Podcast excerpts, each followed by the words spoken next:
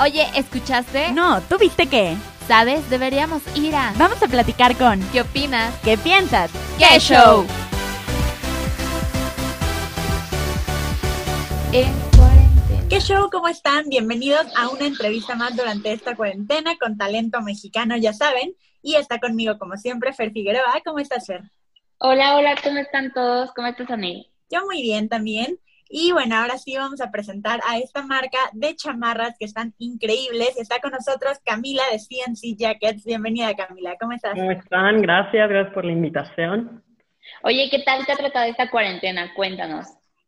Pues creo que igual que a todos, ¿no? Estamos un poco ya hartos de estar encerrados. Eh, yo, gracias a Dios, he tenido todavía chamba con las chamarras, pero sí, ya creo que ya todo está desesperado por, por querer salir. Sí, totalmente. Ya la gente se está empezando a hartar un poquito, pero lo bueno es que, bueno, tu trabajo, aunque sea, puedes hacerlo desde casa y es lo más padre. Y pues bueno, para toda la gente que quiere conocer un poquito más de tu trabajo, platícanos cómo empezaste con esto de las chamarras. Les platico. Eh, la idea general empezó hace como dos años. De hecho, es una historia bastante padre porque pasa que, bueno, estudio arquitectura, entonces el rollo del arte siempre ha estado eh, presente, ¿no? En mi vida. Y Hace dos años llevé un taller en Vértice, de, que es un programa, para los que no conozcan, es un programa de liderazgo en Anáhuac. Eh, llevé un taller de emprendimiento y justo coincidió con que mi mejor amiga me pidió una chamarra pintada, ¿no? Como que, no sé, se le ocurrió que le pintara una chamarra y pues siempre le he pintado, este, me encanta dibujar, entonces pues estaba como la coincidencia que mi amiga me había pedido una chamarra pintada con el taller de emprendimiento y ese taller se dividió en dos sesiones. Entonces, en la primera, pues fue toda esta introducción, ¿no? De qué es el emprendimiento, bla, bla. Eh, y les digo, con la coincidencia que mi amiga quería pintar una chamarra, pues pasa que se la pinto en ese plazo de una semana. Y a la segunda sesión de emprendimiento, pues ya llegué yo con la idea de querer hacer business y negocio de, de esta primera chamarra, ¿no? Entonces me acuerdo que le pregunté al, bueno, le dije al profesor, oye, pues me emocionaste muchísimo en tu primera clase y pues pasa que va a estar eso y en cuestión de dos o tres días me lancé y dije, pues a ver qué sale y pues ha florecido bastante bien. o sea que fue, o sea, fue una historia muy chistosa, fue realmente casualidad lo que te pasó, no era algo que tú planeabas. Y pues ha funcionado. Oye, ¿y dónde aprendiste a pintar? Pues no, en sí no tuve ningún, o sea, no tuve ninguna clase. Desde chiquita le agarré muchísimo el gusto a la dibujada y toda mi vida fue como dibujo, dibujo, dibujo, ya saben, hasta el final de los cuadernos de los libros de la escuela, pues ahí me tenías dibujando. Eh, y fue hasta hace, en mi último año de prepa, que mi mamá me sugiere entrar a una clase de pintura, ¿no? Porque siempre había dibujado. Y pues de ahí me solté y fue de ir una vez a la semana a alguna clase de pintura y pues empecé a pintar en lienzos. Pero este rollo de la chamarra, pues sí fue como algo, o sea, que mi amiga me confió su chamarra y me dijo, píntame algo y pues funcionó muy bien. Entonces, pues de ahí floreció todo. Pero en sí así, haber aprendido, pues creo que fue haber nacido y tener confianza, ¿no? De aventarte a, a pintar una prenda y esperar no arruinársela. Justo, es lo que te iba a decir, algo muy padre, yo creo haber sido el proceso de haber encontrado los materiales adecuados para la prenda, ¿no? Porque no creo que sea cualquier pintura, sino tiene que ser como una pintura más especial. Y obviamente, pues, ir como probando y tratando, no esperando arruinar las cosas y que sí funcionen, yo creo que fue un proceso muy padre.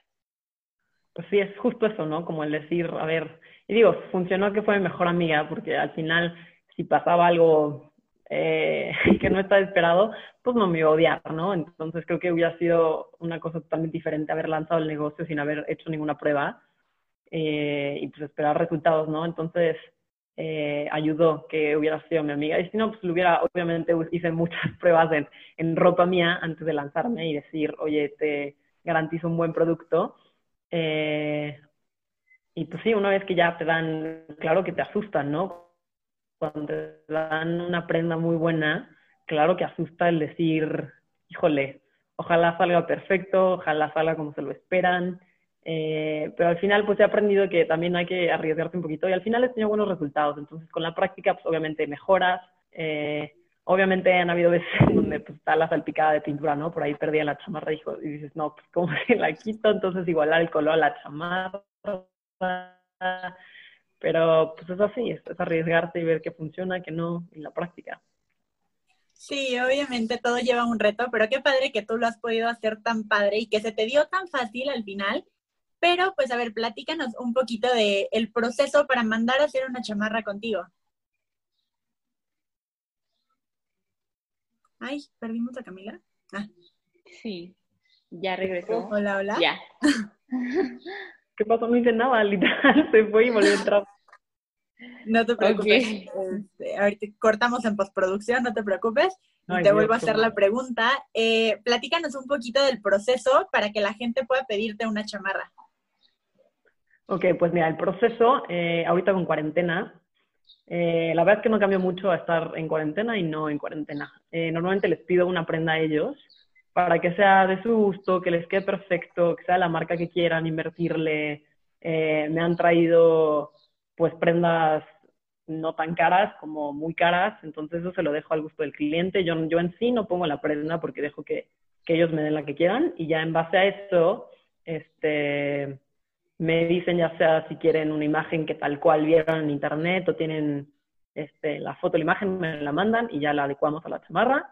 O me dicen, ¿sabes qué, Cam? Tengo esta idea eh, y pues quisiera que me ayudaras como a, plasmarla. O, o sea, siempre hay como un proceso, ¿no? De cómo se vería la chamarra y luego ya me aviento a pintarla. Este, una vez que el cliente me da luz verde para que ya esté perfecta, perfectamente encuadrada y con los colores que quieran o algún ajustito que tengan, ya me aviento yo a pintarla.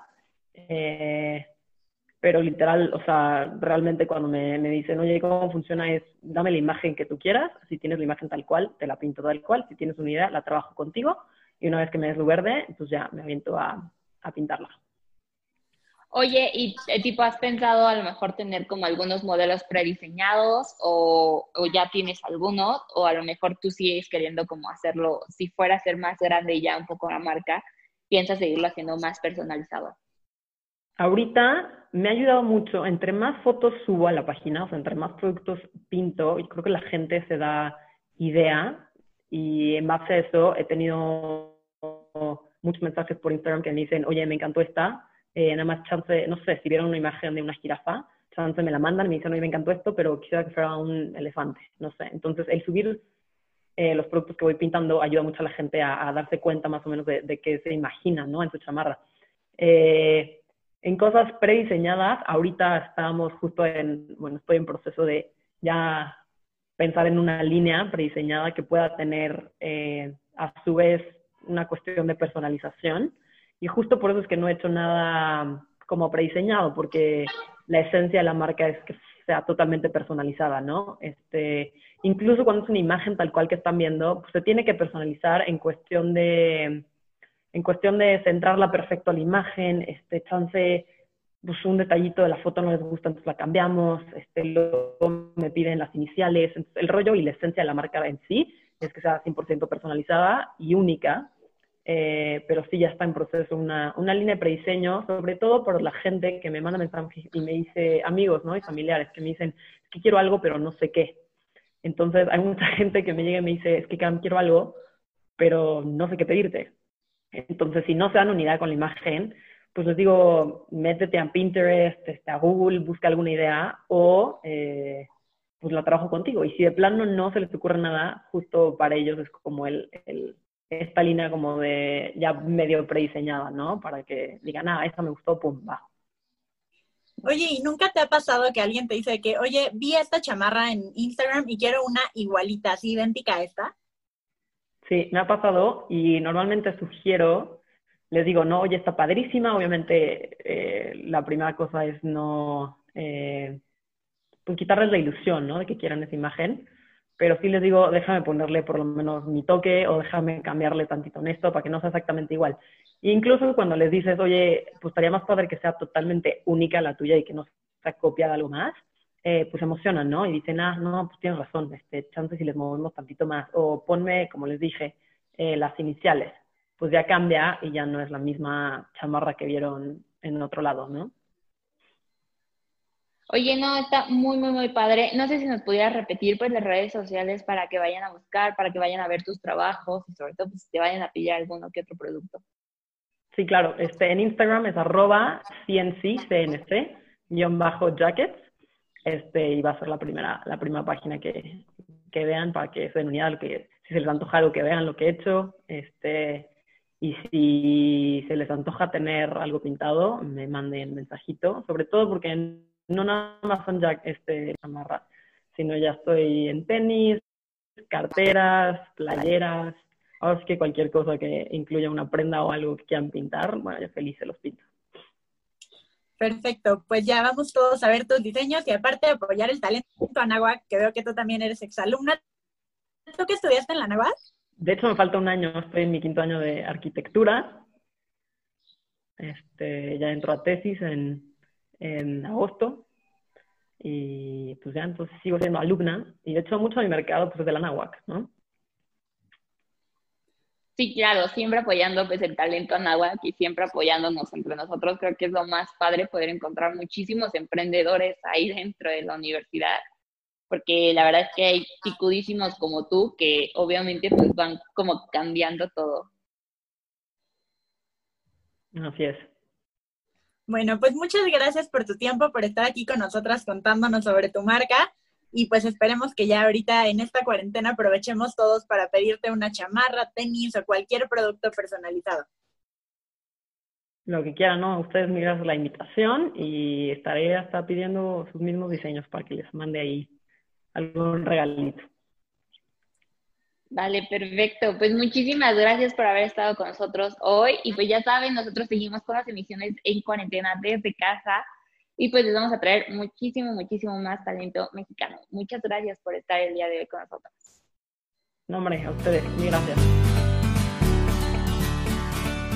Uy, se nos acabó el tiempo. Pero te esperamos la próxima semana a la misma hora. Por Radio Anáhuac 1670 AM. Para contarte ¡Qué show!